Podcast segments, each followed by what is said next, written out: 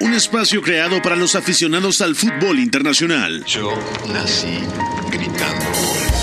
Un proyecto radiofónico informativo, analítico y reflexivo. No tengo nada de original. En el que un grupo de periodistas repasan la actualidad del fútbol en cada rincón del planeta. Todos los bebés se asoman al mundo gritando. Y como todos quise ser jugador de fútbol. He sido el peor pata de palo que se ha visto en los campitos de mi país. Arranca la Casa del Fútbol Internacional.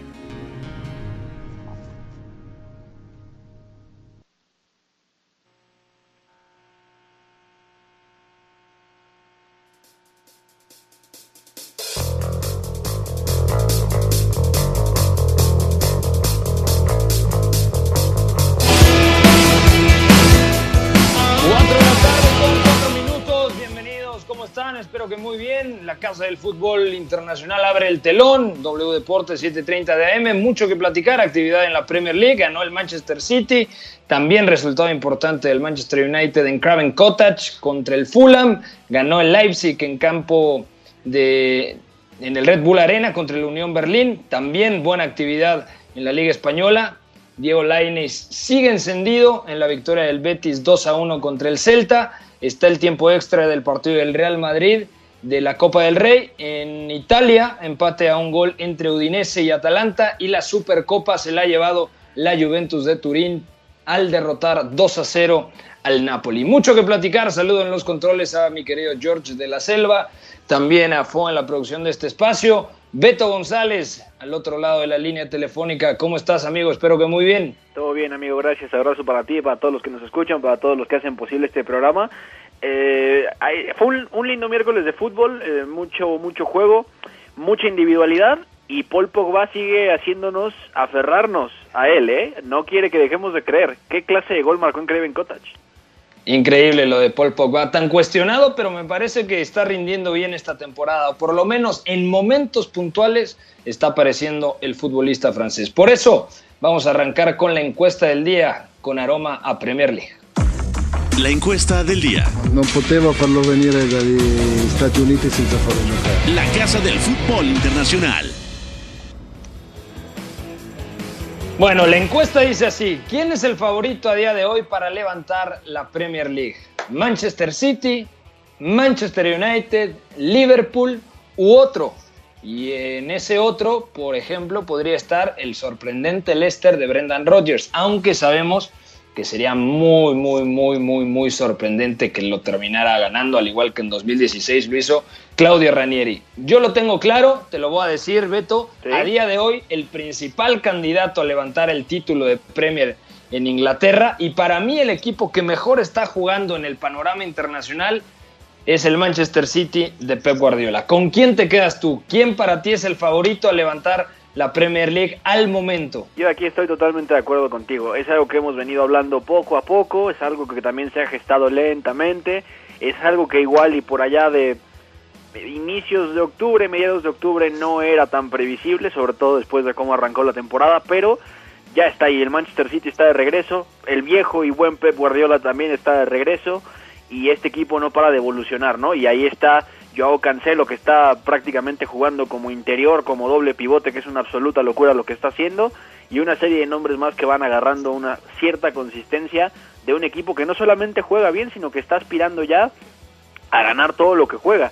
Habrá que ver si lo sostiene. De momento, a mí el Manchester City, igual que a ti, me parece que es el contendiente número uno, eh, 20 de enero, para llevarse esta Premier League, sobre todo por la mejora en las sensaciones que ha, que ha tenido y con tan poquito tiempo para trabajar. Necesitaba confianza, necesitaba volver a las bases, volver a sentirse el Manchester City de Pep Guardiola y está sucediendo.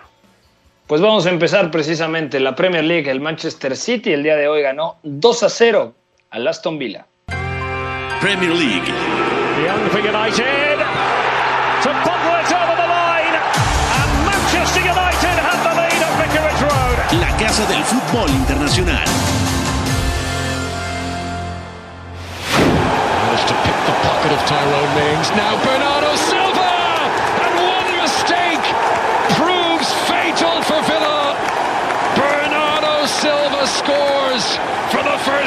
the Premier League this season.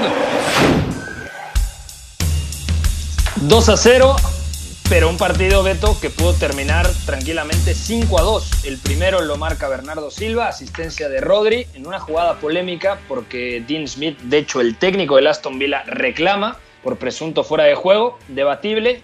En términos generales estaba siendo superior el conjunto Citizen y luego ya al 90 Ilkay Gundogan desde los 11 pasos. Pero en general, otra buena exhibición del Manchester City, también un buen partido del Aston Villa en determinados lapsos del encuentro. Jack Grealish sigue encendido, tres pases clave, pero hoy toca hablar del equipo de Pep Guardiola. Joao Cancelo, lo que mencionas, comenzó como lateral eh, izquierdo, prácticamente un centrocampista más al lado, al lado de Rodri.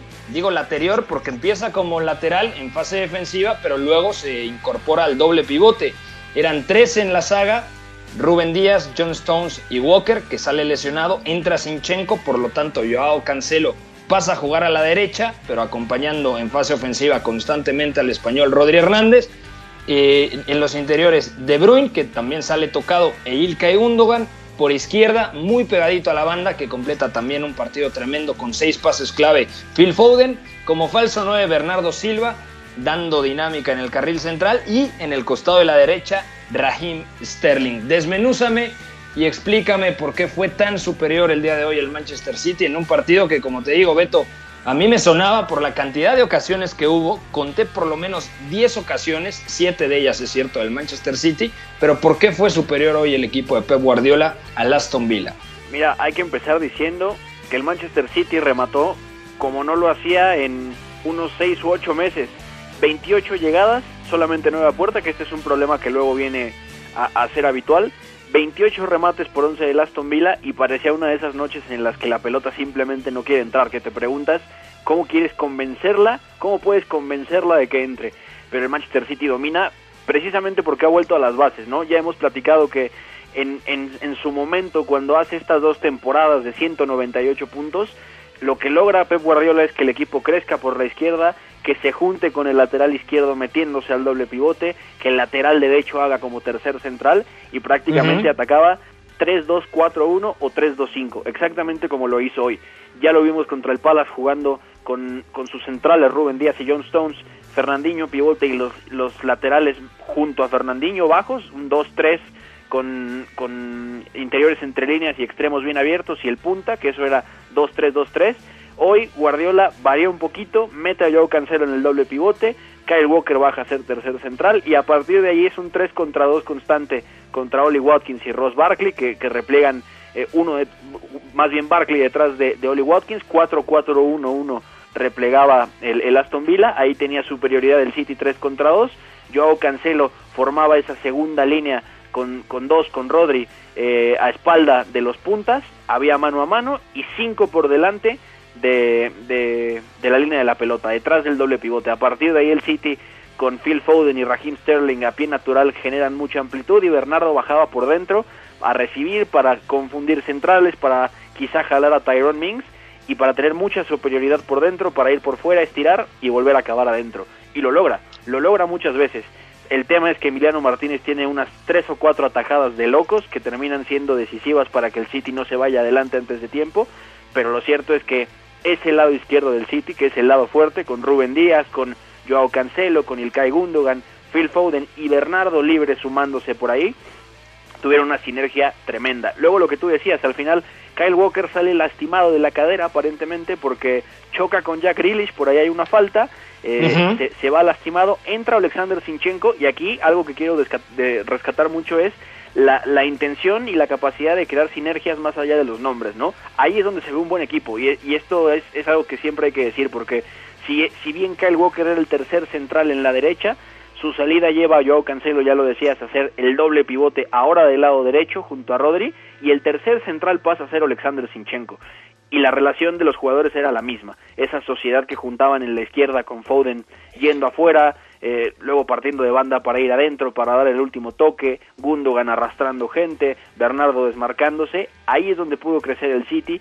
por ahí se juntó y buscaba girar al otro lado, ¿no? Esta relación lado fuerte, lado débil, la hace muy bien el Manchester City, Pero insisto, lo que decía al principio, parecía uno de esos días en los que la pelota no quiere entrar y tienes que convencerla y al final, eh, incluso en, algún momento en el segundo tiempo, Ederson tiene dos o tres tapadas que evitan goles del, de del Aston Villa, o sea, prácticamente lo salva del 0-1 en contra, pero ya después el, el, Villa no puede resistir, se va expulsado Dean Smith, se desajusta el equipo, también se va lastimado Matt Target y por ahí también empieza a caer más peligro del Manchester City. Entonces es una exhibición redonda. Si quieres hay momentos donde parece que pierde un poquito el control, donde hoy a diferencia de otros días pasados John Stones no ha estado tan tan bien a nivel defensivo, pero importó poco. La verdad es que 5-2 hubiera sido un resultado perfecto, pero esta es exhibición de un equipo que no pierde la cabeza, que sabe sobreponerse a muchos minutos sin gol y logra sacar adelante un partido, precisamente como lo hacía el City entre 2017 y 2019. Entonces, ojo. De acuerdo, y además, gran partido de Rodri Hernández, el cuestionado centrocampista español, termina jugando muy bien. Te voy a compartir algunos datos que recuperé durante el partido. Recupera y asiste en la anotación de Bernardo Silva, es decir, en el 1 a 0, 87% de efectividad en el pase, cuatro pases clave, 9 de 9 eh, duelos aéreos ganados y 6 de 6 duelos en el suelo ganados. Para mí, el mejor partido en lo que va de temporada de Rodri Hernández. Jugó bastante bien el Manchester City, individual y colectivamente. Y bueno, cuando atacó el Aston Villa, terminó respondiendo Ederson y además eh, dices, John Stones no estuvo tan bien como otros días, pero Rubén Díaz me parece uno de los mejores centrales en Europa ahora mismo. ¿Qué fichaje hizo el Manchester City? Y yo lo dije, ¿eh? yo te lo dije porque había mucha gente que no estaba convencida del todo, pero a mí desde el Benfica me parecía un central tremendo. Muy buen trabajo de, Rubén Díaz al lado de John Stones. ¿Qué ha pasado en el duelo entre Fulham y el Manchester United en Craven Cottage? Ha ganado 2 a 1 el equipo de Ole Gunnar Solskjaer. Cuéntanos, sufrió el United, pero volvió a ganar y golazo incluido de Paul Pogba, Beto. Sí, totalmente. Y vuelve a ser uno de esos días donde las individualidades pues, terminaron imponiéndose a, a una falta de sistema, ¿no? Yo, yo en particular estaba preocupado en este partido sobre cómo iba a presionar el Fulham porque es un equipo que conforme ha avanzado la temporada ha encontrado más soluciones de la mano de Scott Parker. La verdad es que en Scott Parker hay un gran mérito porque cambió radicalmente la manera de competir del equipo. En, en Championship era un equipo que asumía mucho balón, jugaba Tom Kearney como media punta, tenía a Harry Arthur junto a Harrison Reed, no estaba Sam Wanguisa que estaba siguiendo en el Villarreal, Loftus Chick tampoco, Ademola Lukman tampoco, es prácticamente un equipo nuevo y una nueva manera de jugar. Entonces, esta línea de 5 que tiene, fases de presión alta, un poquito a veces de presión media, buscando ahogar al rival, buscando robarle más arriba y luego replegando bien y defendiéndose en general donde le conviene. Es un equipo difícil, pero también tiene cositas en ataque con balón. Y hoy, en particular, el primer gol me parece que es tremendo porque es pura pizarra de Scott Parker, porque al final Ademola Lukman parte como punta, Ruben Loftus-Cheek juega como media punta por, por derecha, lo mismo Iván Cabaleiro media punta por izquierda, 3-4-2-1 y es una de estas jugadas donde es muy sencillo ver que un central tampoco tiene una comprensión del juego muy muy ad hoc para la élite, eh, para la élite. Me refiero a Harry Maguire porque eh, lo atrae Ruben Loftus-Cheek, Lukman pica el espacio, Pogba evidentemente no lo sigue y gana una profundidad tremenda el Fulham con la que asiste Sam Wanguisa a Lukman y le cruza el, remate a David De Gea al otro palo, ¿no? 1-0 al minuto 5, el United sigue insistente, sigue sigue mordiendo, sigue tomando balón tiene bastante posesión en el primer tiempo, 62-38, no controla demasiado el partido, pero es a través de Bruno Fernández y de Fred, y también de Edinson Cavani, que logra sacar el empate en el primer tiempo y Bruno haciendo absolutamente de todo, porque en, en, el primer tiempo tiene un par de remates en la frontal, uno va al palo, uno lo tapa Areola, luego la pared de la que sale el gol la hace él en la izquierda con Fred, con una pisadita, que ahí anota Inson Cavani, que, que, Alfonso Areola, ojo, concede muchas ventajas, es un arquero que está dando muchos rebotes, yo no lo veo con, con sensaciones de seguridad ahí bajo palos, y ahí el United creció, fue creciendo, me parece que hoy contra otros días ha mostrado una un poquito mejores cosas con balón, pero no es lo mismo, ¿no? Y al final se ha notado cómo hay momentos en los que esta línea defensiva no puede competir a velocidad si le rompen al espacio, ¿no? Hablo por Lukman, hablo por Cabaleiro, hablo por Loftus Cheek, también hablo también desde el sentido que entró Abubakar Camará, que por ahí causó cierto peligro. Entonces, al final, eh, a lo que voy con todo esto es que el Manchester United, aún con la falta de sistema, sigue haciéndonos creer que puede ser líder, porque hay highlights que son de un equipo capaz de dominar desde lo mental. Este United tiene la confianza por las nubes, resuelve problemas sobre la marcha sin tener quizá tanto soporte táctico, y ahí apareció Paul Pogba con ese zurdazo al ángulo. Entonces, sigue líder, no es convincente, pero saca una victoria que la sufrió muchísimo contra un equipo que lo presionó bastante bien. Y además viene de empatar en Anfield, o sea, un partido que teóricamente eh, lo iba a perder o que en el presupuesto era muy difícil que sacara puntos en casa del vigente campeón aún, termina empatando. Y ahora saca una victoria también de visitante. O sea, yo creo que el Manchester United, más allá de que en funcionamiento se esté quedando corto, tiene la pegada necesaria para poder pelear por el título de Premier. El United, el United tiene 40 unidades, el City con un partido menos tiene 38, mismos 38 que tiene el Leicester, el Liverpool con 18 unidades tiene 34, es decir, en caso de ganar su partido pendiente el Manchester City llegaría a 41 y el Liverpool a 37. Así está la tabla de posiciones en la Premier League. Viajamos de Inglaterra a Alemania. ¿Qué pasó el día de hoy en la Bundesliga? Томас Мюллер, человек, с которого сегодня началась победа. Bundesliga, la casa del fútbol internacional. И Бундеслиги я не исключаю, что и мира вообще.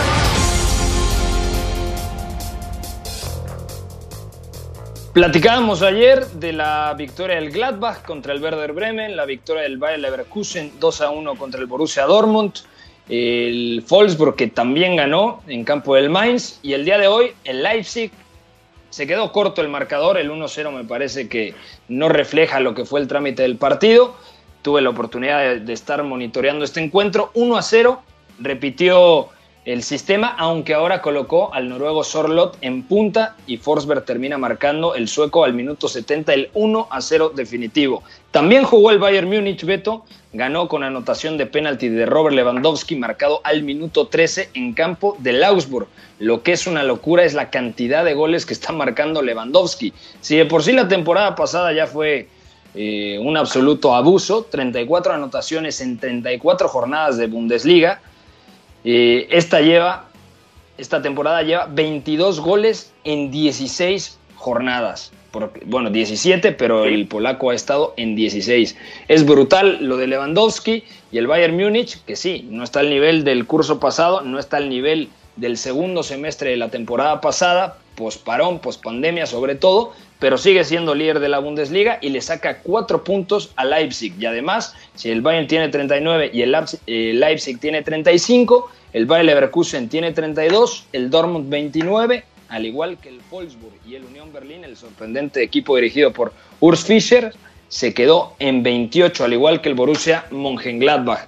Vía libre desde tu punto de vista para que el Bayern Múnich gane de nueva cuenta la Bundesliga, pese a que sufre en transición defensiva, pese a todos los problemas que ha tenido con la gestión de la salida de David Alaba, que según algunos rotativos prácticamente está hecho su fichaje por el Real Madrid, y decimos fichaje entre comillas porque llegará gratis, ha decidido no renovar con el conjunto bávaro y se incorporaría libre eh, para el equipo merengue. ¿Tú crees que el Bayern Múnich realmente tenga algún opositor esta temporada, Beto? Solo queda el Arbe Leipzig desde mi punto de vista, porque ahora mismo, más allá de la victoria del Leverkusen y, más allá de buenas actuaciones del Wolfsburg, ahora mismo por sistema y por calidad el Leipzig es el único que puede tener la última palabra, pero si llega a pinchar, sí pienso que por ahí de marzo ya sabremos si el Bayern Múnich puede ser campeón. Y la verdad es que tiene todo, porque además de, además de no estar jugando bien, sí sigue habiendo esta, eh, esta sensación de que el Bayern Múnich puede castigarte en cualquier momento, que tiene solamente por calidad, solo por velocidad y solo mentalmente hablando es un equipo que te infunde mucha amenaza. Entonces, a partir de eso, es competir en Alemania se vuelve mucho más sencillo. Quizá no haya otro equipo que pueda, que pueda hacerte sentir esto siendo el rival. Entonces, eh, yo, yo pienso que será campeón, pero que no lo sabremos bien a bien hasta marzo. Y ahí sí que el Leipzig tiene tiempo para, para ver si puede apretar la carrera. Es que el mayor problema hoy en día en la Bundesliga es que la única certeza competitiva que saca puntos es el Bayern, seguido del Leipzig. Cuando pensábamos que el Leverkusen realmente podía eh, pelear por el título, se ha quedado corto en muchos partidos, es cierto. Ayer le ganó al Borussia Dortmund, pero tampoco es que tenga una plantilla tan potente para pelearle de tú a tú al Bayern. Lo mismo le pasa al Borussia Dortmund con la destitución de Lucian Fabre de por medio. Yo creo que todo está puesto en la mesa para que lo vuelva a ganar el Bayern, aunque quizá el conjunto de Hans-Dieter Flick ahora se quede corto en la Copa de Europa. Para mí, a día de hoy, el equipo más sólido en la Bundesliga, a nivel funcionamiento quizá es el Leipzig, pero a nivel resultados, a nivel pegada, eh, por la calidad diferencial que tiene con Müller, con Lewandowski, con Joshua Kimmich y Leon Goretzka en el medio campo, sigue siendo el Bayern Múnich, Beto. Sí, absolutamente. Y, aquí también el tema es que más allá de que el Bayern Múnich sigue sacando resultados de esta manera, que también luego Hans-Dieter Flick no podemos decir que no haya apostado por soluciones, ya también ha jugado varias veces con línea de tres, que esto era, era un paso quizá lógico para ver cómo proteger al equipo. La evolución más constante también estamos viéndola en el Leipzig, ¿no? Y por ahí abajito, el Bayern Leverkusen, que ahora sí puede ser que lo veamos en, en, Champions League al final de la temporada, porque también es un equipo que está evolucionando constantemente y porque si bien no, no tiene el mismo rodaje a nivel sistema que el Leipzig o la misma calidad que el Bayern Múnich, en Peter siempre ha encontrado en estas segundas partes de la temporada a un, a un argumento competitivo. Entonces ahí también hay un tema. Pero el Bayern Múnich sí que tiene la, tiene la pinta de que va por, por otra Bundesliga y sería toda una década llena de títulos del Bayern Múnich y eso sí tendría que preocuparnos porque estaría obligando ahora sí la siguiente temporada, aunque siempre digamos esto, a Leipzig o a Leverkusen propio a, levantar la mano, ¿no? Es que Leverkusen yo creo que ya está rindiendo al máximo de sus posibilidades. Además, hace dos años le sacan a Julian Brandt, luego le sacan a Kai Havertz y aparte lo hemos dicho muchas veces, luego también se va Kevin Folland. Es muy difícil competir así. Seguramente la próxima temporada se irá Tapsova, ¿no? Que algunos medios en Alemania hacen eco de la información de, la posibilidad de que si se va David Alaba libre, el Bayern pescaría en el Bayern Arena al futbolista nacido en Burkina Faso. ¿Cuánto tiempo va a retener a Florian Firth? Que es cierto, es muy joven, apenas va a cumplir los 18 eh, años, pero es un jugadorazo. Entonces la situación es difícil con el Bayern Leverkusen. Yo creo que está en su pico de rendimiento y el que se está quedando claramente corto es el Borussia Dortmund de eh, Edin Terzic. Vamos a ir a una pausa, Beto, todavía nos queda hablar del fútbol italiano, de lo que sucede en España y por supuesto de la victoria del Betis de Sevilla con una buena actuación de Diego Laines contra el Celta de Vigo de Néstor Araujo. Pausa, no se muevan, seguimos aquí a través de W Deportes 730 de AM, la casa del fútbol internacional. El triunfo debe ser también la consecuencia de una superioridad moral, no solamente futbolística. Si en el triunfo no están implícitos los recursos, si los recursos nos dan igual, estaríamos dándole a la sociedad un mensaje terrible. Somos la resistencia, la casa del fútbol internacional.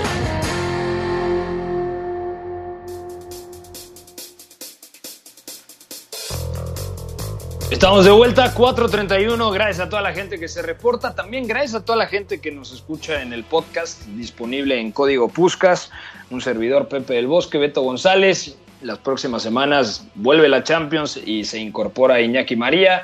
También el señor Eduardo Zurita, que estará con nosotros miércoles y viernes. Y por, por supuesto el señor Memerich para platicar un poquito de la Liga MX todos los viernes, ¿no? Oye, Pepe. Eh, Beto, Dígame. Eh, ahora, recién para cerrarlo el tema de Bundesliga, acabo de ver un dato que me parece brutal.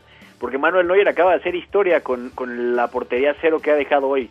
Eh, igual a las 196 porterías imbatidas que dejó Oliver Kahn entre el 94 y 2008. Neuer de 2011 para acá. 10 años. Es una locura, ¿eh? A ver, te tiro una pregunta. Respóndela de bote pronto. ¿Sí? Sin pensarlo tanto. ¿Manuel Neuer es el arquero de la década?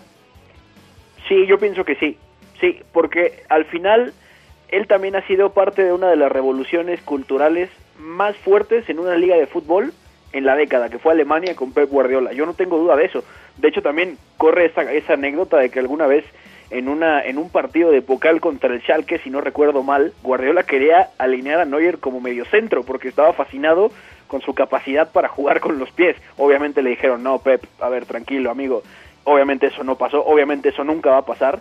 Pero eso nos dice mucho de lo que ha sido Neuer como arquero, ¿no? Además, campeón del mundo, campeón de Champions, eh, ha sido parte de dos tripletes, cuántas en finales de Champions, cuántas ligas, en fin, yo creo que sí. Bueno, hubiera pagado por ver eso, o sea, porque ya ni siquiera Jorge Campos, que Campos era delantero y luego se volvió eh, portero. Y era chiquito. Y jugaba obviamente más tiempo de portero. Pero acá imagínate alinear a un portero de medio centro, me pare... y aparte el Schalke, que era el, equipo que debuta a Manuel Neuer, hubiese sido doloroso, ¿eh? Humillante, que por eso también le dijeron a Pep, oye, no, espera un momentito, ¿no? Pero eso nos dice mucho de lo que es Manuel Neuer, así que yo no tengo duda, para mí es el portero de la década, y con diferencia.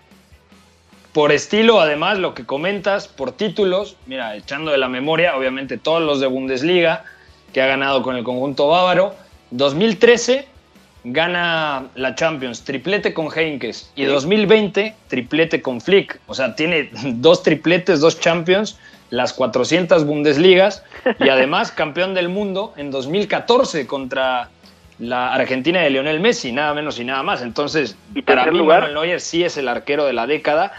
Y por ahí de 2017-2018 recordarás que tuvo un bajón y justamente eh, ya por ahí de 2019 vuelve a su pico de rendimiento y es lo que comentábamos el año pasado. Cuando gana el triplete el Bayern, el mejor arquero de la temporada, sin duda, fue Manuel Neuer. Sí, y tercer lugar aparte también en, Sudáfrica 2010, que bueno, no, no sé si contarlo dentro de la, de la década, pero al final es parte de esa, de esa camada de, de, jóvenes alemanes que luego da el salto a Brasil 2014 y gana, y totalmente, porque esto de 2017 me, me parece que ayuda a que volvamos a ver a un Neuer rindiendo en el máximo nivel, porque aparte se especuló mucho con qué iba a pasar. Él, él tenía problemas en el quinto metatarsiano, fracturas constantes, se dice mucho que esto, esto viene por estrés, eh, coincide mucho con el bajón de Ancelotti que al final termina siendo despedido y, y regresa Jupp Heynckes a rescatar el barco, en fin.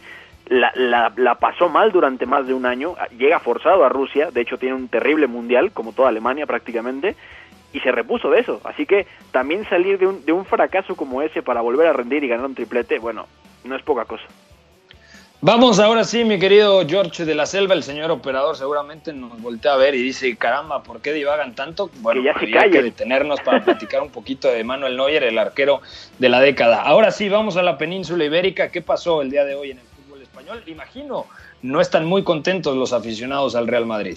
La Liga. Con el balón en bandeja de plata, gol. Marca el Atlético de Madrid, sociedad ilimitada. La casa del fútbol internacional.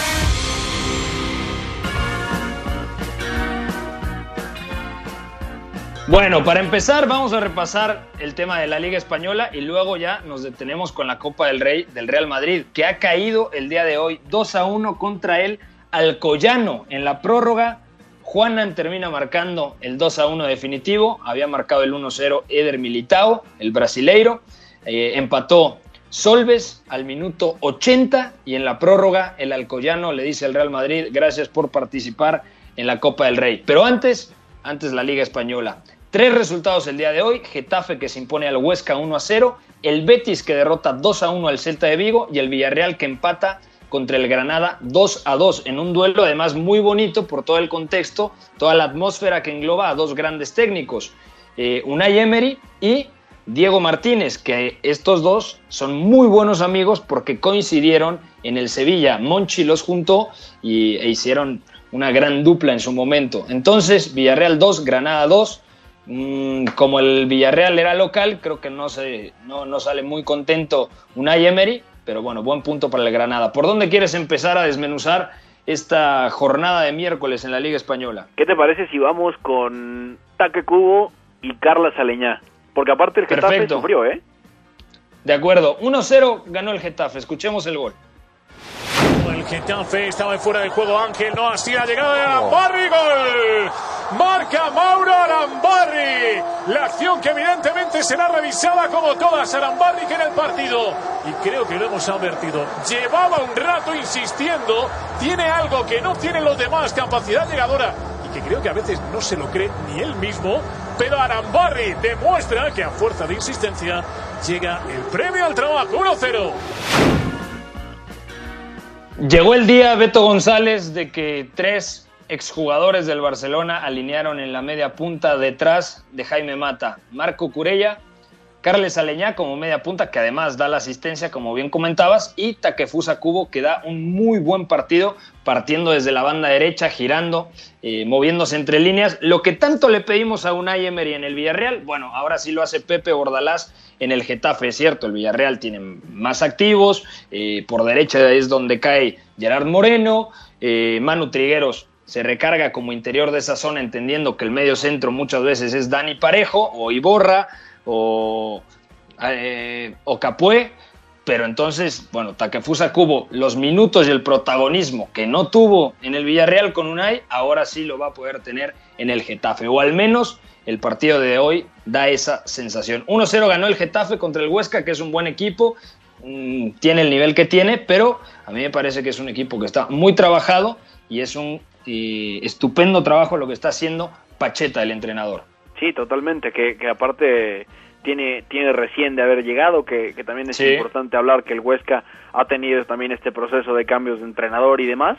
Y del lado del Getafe es que es, es muy curioso y es casi hasta irónico lo que está pasando ¿no? con, con Taque Cubo, porque ese contexto, ese tipo de movimientos, ese tipo de rol que uno, es, que uno podría haber esperado verle con una con un Emery, que incluso lo, llega a ponerlo de interior derecho varias veces contra el Sivaspor, recuerdo, en, Europa League. Sí. Pues ahora se da con, con Pepe Bordalás partiendo de la banda y haciendo lo que más le gusta, lo que también hizo en el Mallorca, ¿no? Al final choca mucho porque Pepe Bordalás no es ese tipo de entrenador, no es un entrenador asociativo, no es un entrenador de, de juego más combinativo, es, es presión, es, es ritmo, es duelo individual, es, es mucho morder al rival y robar.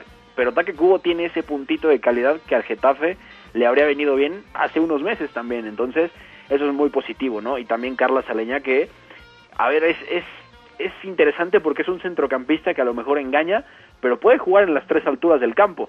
No creo que como mediocentro único, sí acompañado en un doble pivote, pero al final está mostrando una inteligencia bastante bastante potente y al final el Getafe está sumando calidad en una zona que le hacía falta, ¿no? Entonces, buenas noticias, buenas noticias sin duda y además se aleja de los problemas de descenso con estas dos victorias. Además, al hilo eh, ganó la fecha pasada contra el Elche visitante 3 a 1, ahora le gana el último, al colero, al Huesca, eh, que para mí, repito, eh, el Huesca juega mejor de lo que los puntos dicen.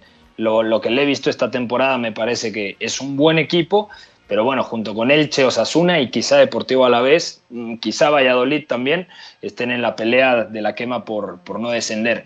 Cambiando de partido, Beto, el Betis. El Betis derrotó 2 a 1 al Celta de Vigo, un resultado muy importante para el equipo dirigido por el ingeniero Pellegrini. Y aquí nos detenemos en un mexicano. Diego Laines vuelve a tener una buena participación, sobre todo la media hora inicial, eh, conectando bastante con Abil Fekir de hecho, en la, jugada del gol se la pasa al francés, el francés habilita Canales, y bueno, Canales el mejor del partido, además doblete. El Betis es un equipo bastante irregular que por lo menos en los últimos tres partidos ha mostrado ya eh, cierta continuidad. Siete de los últimos nueve puntos obtenidos y Diego Lainez afianzado ya como titular. Muchos dicen sí es por el tema del coronavirus, pero yo creo que está aprovechando muy bien los minutos. Se le ve una mayor interpretación de juego, o sea, a nivel lectura ha crecido y además físicamente, que esto no quiere decir trabajo de gimnasio, sino a nivel resistencia, gestionar mejor los esfuerzos, saber cómo correr, dónde moverse, se le está viendo mejor. Yo sí noto una evolución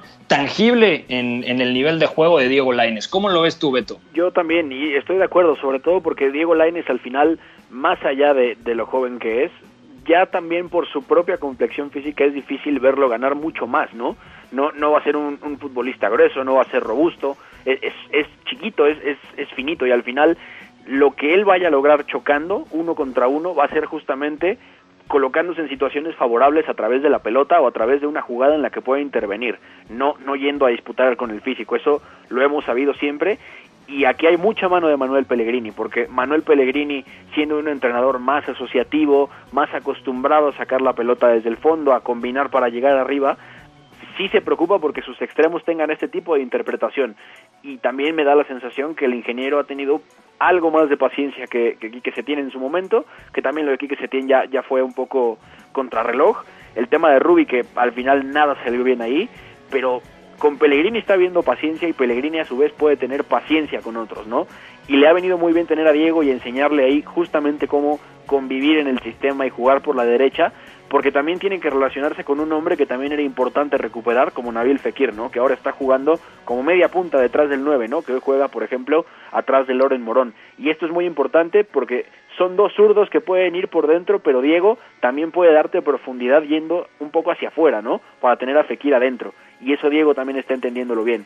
Y también hay una cosa que me parece interesante, es que está mostrando esa técnica sumada a su lectura para luego proteger bien la pelota, ¿no? Tiene ya varios controles donde gira, donde aleja al rival poniéndole el cuerpo en medio de la pelota, controlando con su pierna, ¿no? Poniéndola lejos, dejando entrar la pelota y girando. Eso, esos tipos de gestos no se los habíamos visto en, un tiempo. En el América seguramente llegó a hacerlos también como interior con la golpe quizá, pero no con esta fluidez, ¿no? Al final es confianza y trabajo. Entonces, ojalá que se asiente porque también al Betis le viene muy bien. Y además, asimilar otro ritmo de juego, porque mm, lo decía muy bien alguna vez eh, platicando con Jorge Valdano, que decía, es que en Europa se hace una jugada a un toque y en América, llámense México, Argentina, Brasil, lo hacen en dos o tres. Entonces Diego Laines está mucho más ágil en la toma de decisiones porque no solamente tienes que ser rápido de piernas, también tienes que ser rápido de mente, de cabeza para poder interpretar mejor lo que necesita la jugada. Entonces, bueno, buenas noticias para el mexicano Diego Laines. Andrés Guardado entró en el cierre de partido. No fue un mal partido tampoco de Néstor Araujo. le sigue dando la titularidad del Chacho Coudet. Pero bueno, el Celta de Vigo, después de que nos había gustado mucho a su llegada, también nos gustó en el partido contra el Real Madrid. Según recuerdo la primera parte, termina cayendo en Valdebebas 2 a 0. Luego viene la derrota 4 a 0 contra el Villarreal y ahora otra nueva derrota para los del Chacho Coudet. El Celta de Vigo se ubica en la decimoprimera posición con 23 unidades. Y ahí está el Betis, ya con 26 puntos después de 19 fechas, digamos, recomponiendo el camino. Eh, lo último que tenemos que hablar de España, no hemos podido ver el partido porque estábamos divididos en 20.000 cosas, pero el Villarreal ha empatado a dos goles contra el Granada. Anotaciones de Roberto Soldado, Rubén Peña, Moy Gómez de penalti y el brasileiro Kennedy. Se fue expulsado eh, el centrocampista Etequi. ¿Cómo está la tabla de posiciones? El Atlético de Madrid con 16 partidos, que esto es clave, 41 puntos. Real Madrid con 18 partidos, 37. Barcelona con 18 encuentros, al igual que el Madrid, 34. El Villarreal con 19 partidos, 33 mismos 33 que tiene el Sevilla, pero con un partido menos, y la Real Sociedad con 19 encuentros, 30 unidades. Cambiamos rápidamente de tema para la gente que no sepa qué es lo que ha pasado con el Real Madrid. Hoy ha sido eliminado de la Copa del Rey. ¿Qué tiene que pasar con Zinedine Zidane? ¿Cabeza fría en la directiva? ¿Cabeza fría en, en Zinedine Zidane? ¿O tiene que presentar su renuncia o lo tienen que destituir? ¿Qué tiene que pasar en el conjunto blanco, Beto? Pues visto lo visto, las últimas destituciones, igual y habría que frenar el paso y pensar más fríamente, ¿no? La última vez que destituyeron a alguien ya sabemos qué fue lo que pasó. Y Santiago Solari, si bien no lo hizo nada mal, porque la verdad es que se cansó de buscar soluciones en su momento, sí tuvo un problema fuerte después de, destituir a Julen Lopetegui y ahí es donde acaba volviendo Zidane. Sí que este equipo, además de que hay fichas que no están en su mejor nivel, también ya, ya nota una evidente falta de soluciones tácticas de parte de Zinedine Zidane, ¿no? No, no es un equipo que esté contando con tiempo suficiente, como muchos otros, como todos, para trabajar, y esto a Zidane le afecta quizá más que a otros justamente por el perfil de entrenador que tiene. Entonces, de todas maneras, lo peor que puede hacer el Real Madrid ahora mismo es dar un volantazo. Sigue vivo en Champions, al final está cerca de competir por algo en la liga, que eso por la calidad que tiene al final es posible, pero si van a mover algo, yo no creo que sea el momento. ¿eh? Ahora mismo, como están las cosas, en ningún lugar de destituir gente me parece la solución. No, y además, a ver, hoy todos van a señalar a Zinedine Zidane, pero realmente hay muchos jugadores que no están al nivel esperado. El tema de Isco, de Marcelo, del propio Militao que marca el gol, Odriozola.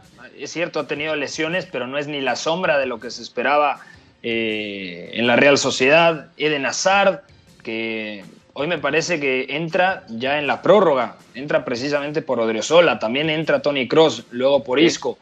Eh, Vinicius, que obviamente ha, ha, bajado de nivel porque ha perdido la confianza de Zidane y siendo tan joven, con todo el foco mediático, con toda la atmósfera que te presiona, que te carcome, es, es muy difícil. Mariano Díaz es un buen rematador, pero... Mm, Poco más. No sé, el, el, el Real Madrid creo que está en una situación complicada, pero destituir a Zinedine Zidane a mitad de temporada me parecería perder la cabeza. Yo creo que si quieren planear algo de cara al futuro, hay que analizar los jugadores que tienen ahora, los jugadores que están cedidos, llámese Dani Ceballos, llámese Brahim, llámese Takefusa Kubo y tiene que llegar algún bombazo.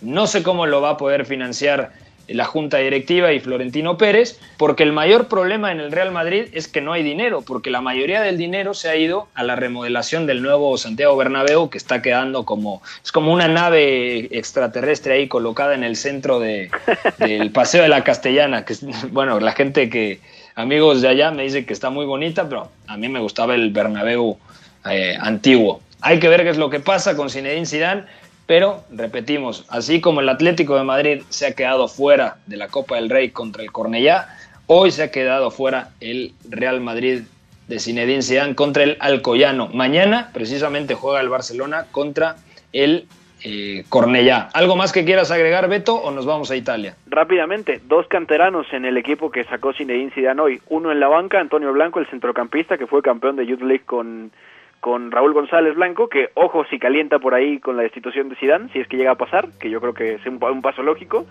y Víctor Chust, que jugó justamente junto a Eder Militao en la defensa central, entonces también ya hay brotecitos verdes de la academia del Real Madrid. Bueno, ahí está el tema. Antonio Blanco, ojo, qué jugador, a mí me sí. encanta.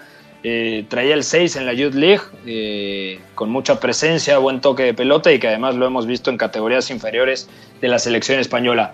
Cambiamos de, de, país, vámonos ahora sí a Italia porque hubo Supercopa y la Juve ganó. Serie A. Milinkovic dentro a cercare immobile. Gol destro, battuto Bizzarri, la ribalta la Lazio. La casa del fútbol internacional. In vantaggio. El pase para Luis Fernando, a ver Muriel, sigue Muriel, va a rematar, le queda la pelota, Muriel, ¡Gol! Del Atalanta. 43 minutos, Atalanta 1, Udinese 1, apareció Luis Fernando Muriel. Bueno, empató 1-1 Udinese contra Atalanta, Roberto Pereira, el exjugador del Watford y de la Juventus, al minuto de juego. Y luego el colombiano Luis Muriel puso el 1-1. Pudo marcar más de dos goles Atalanta tranquilamente, pero Udinese tiene uno de los mejores porteros de Europa, es argentino, se llama Juan Muso y hay que seguirlo muy de cerca. Con esto, Atalanta se queda en la sexta posición con 33 unidades mismas que tiene la Juventus, aunque la Juve todavía tiene un partido pendiente que eh, lo jugará contra el Napoli. Y precisamente hoy en la Supercopa de Italia, la Juventus derrotó 2 a 0 al Napoli y necesitaba un buen resultado la Juventus, más allá del título de Supercopa, que no creo que importe tanto.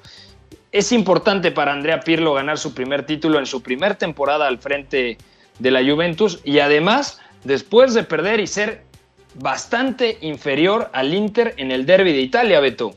Sí, dice mucho también de dónde está, está parado el proyecto de la Juventus con Andrea Pirlo, ¿no? Porque atraviesa una situación un poquito parecida a la de Zinedine Zidane, ¿no? Andrea Pirlo de repente muestra alguna algún problema como para detectar qué necesita su equipo sobre la marcha, no es un entrenador que, que sea demasiado intervencionista al final, no, no para modificar tácticamente algunas cosas, y luego también es que hay fichas que no están en su nivel, ¿no? El, el caso de Leonardo Bonucci a mí me parece muy, muy representativo porque es un central que ha perdido muchísimo con el tiempo, ya, ya no solamente es que no sea tan sólido como antes defensivamente, sino que ya también con balón ese tipo de trazos largos, ese tipo de, de, pases buscando al lejano, ya tampoco son lo mismo. Giorgio Chiellini al final parece estar en un mejor nivel, a pesar de haberse roto los cruzados, que eso es increíble. y podemos también seguir sumando cosas, ¿no? Lo de Federico Bernardeschi que hoy no termina entrando tan mal porque eh, estaba también viendo el partido ahí de fondo, pero no es no es un jugador que le permita a la Juventus seguir ganando profundidad. El tema también Bueno.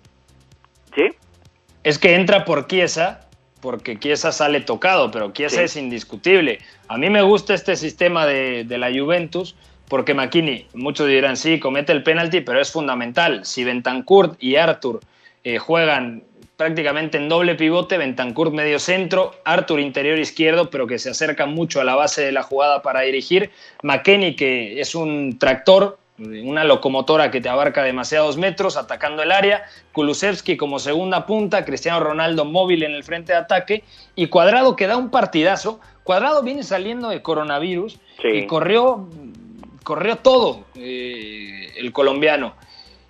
Y yo creo que Chiesa, a ver, es, es indispensable en la izquierda, no estaba al 100% y por eso decide retirarlo del terreno de juego Andrea Pirlo y coloca a Federico Bernardeschi. Sí, sí, totalmente, ¿no? Y, y aquí también lo de Cuadrado es bien importante porque Andrea Pirlo le, le permitió tener otro tipo de flexibilidad, al menos en el primer tiempo, ¿no? Porque saca a Danilo como tercer central por izquierda y a partir de esto es que Cuadrado le da la profundidad que necesitaba, ¿no? Y esto es muy, muy importante porque ya lo decías, el colombiano viene de estar convaleciente, bueno, no convaleciente, estaba enfermo, tenía el contagio y demás. No es sencillo recuperarse pronto y jugó un partido que, me parece bastante, bastante potente, ¿no? También por ahí Artur deja muy buenas cosas en la base de la jugada, dictando más los tiempos en el, en el, en el primer tiempo, y eso es bastante positivo, y Cristiano también ha vuelto a marcar la diferencia. Pero la Juve, otra vez, digo, se lleva un título y eso es muy importante para legitimar ciertas cosas del proyecto, pero esta Juve tiene más problemas que soluciones para, para el, el momento de la temporada en el que estamos, ¿no? y eso también al Napoli lo hace salir mal parado de esta Supercopa porque Gennaro uh -huh. Gattuso fue creo que más reactivo de lo que pudiéramos haber esperado y tampoco es como que haya podido encontrar soluciones sobre la marcha, ¿no? Más allá de, de Chucky cargando el área, atacando el lado débil como suele hacerlo y demás, pero también se ha notado que a este Napoli le hace falta cierto nivel de confianza para llegar a resolver ciertos problemas y si no, veamos cómo falla el penalti Lorenzo Insigne también, ¿no? Entonces, dice mucho. De acuerdo. Insigne que viene de dar una exhibición contra la Fiore, pero no está fino de cara a portería. Lo vimos contra el Spezia, también en jornadas anteriores del calcio. Pero a ver, no vamos a dudar de Lorenzo Insigne. Sigue siendo quizá el mejor jugador del Napoli, uno de los, de, los elementos claves para Roberto Mancini en la selección italiana de cara a la Eurocopa. Entonces, bueno, yo creo que está atravesando un momento de poca determinación, que no está tan relacionado a marcar goles, pero aún así me parece, me parece que dudar de Insigne mmm, no, no, no va aquí, ¿no? Es un jugadorazo. Y bueno, el Napoli a, a, mejorar poco a poco. El objetivo sabemos que es regresar a Champions, terminar dentro de los cuatro primeros y si pueden pelear el escudito, pues qué mejor. Y además, seguir avanzando poco a poco en la UEFA Europa League. Ya nos vamos, mi querido Beto. Agradecer a toda la gente que nos escucha a través de W Deportes 730 AM, la Casa del Fútbol Internacional, la gente que nos escucha en el coche, en la oficina, en su casa, mientras cocina, mientras está comiendo, mientras eh, atiende al hijo. De verdad, muchas gracias. Y también a la gente que no nos pueda escuchar en directo, pueden sintonizarnos a través del podcast disponible en código Puscas. Beto González, te mando un fuerte abrazo, carnal. Que estés muy bien. Fuerte abrazo, amigo, para ti y para todos, hermano, que lo pasen muy bien. Para no dejar morir el tema del Atalanta, Luis Muriel, ocho goles en los últimos ocho partidos, ¿eh? Ojo. Increíble, nunca había tenido esa racha el colombiano. Gracias a George de la Selva en los controles, a Fo en la producción de este espacio y a todo el equipo de W Deportes. Soy Pepe del Bosque. Si pueden, quédense en casa. Nos escuchamos mañana en punto de las 4 de la tarde. Bye bye. Hay una relación entre la práctica del cuerpo que se expresa en las manos y el cerebro, pero el fútbol ha suprimido esto, de modo que se trata fascinantemente de un ejercicio que nos devuelve en el tiempo a lo que fuimos en el origen, pero también una vez que nos aficionamos a este juego, nos regresa a la infancia, al niño que fuimos. Gracias por sintonizar la Casa del Fútbol Internacional. Entonces el fútbol es en ese sentido una maquinaria para regresar en el tiempo en un doble sentido. Por W Deportes, la frecuencia del fútbol internacional.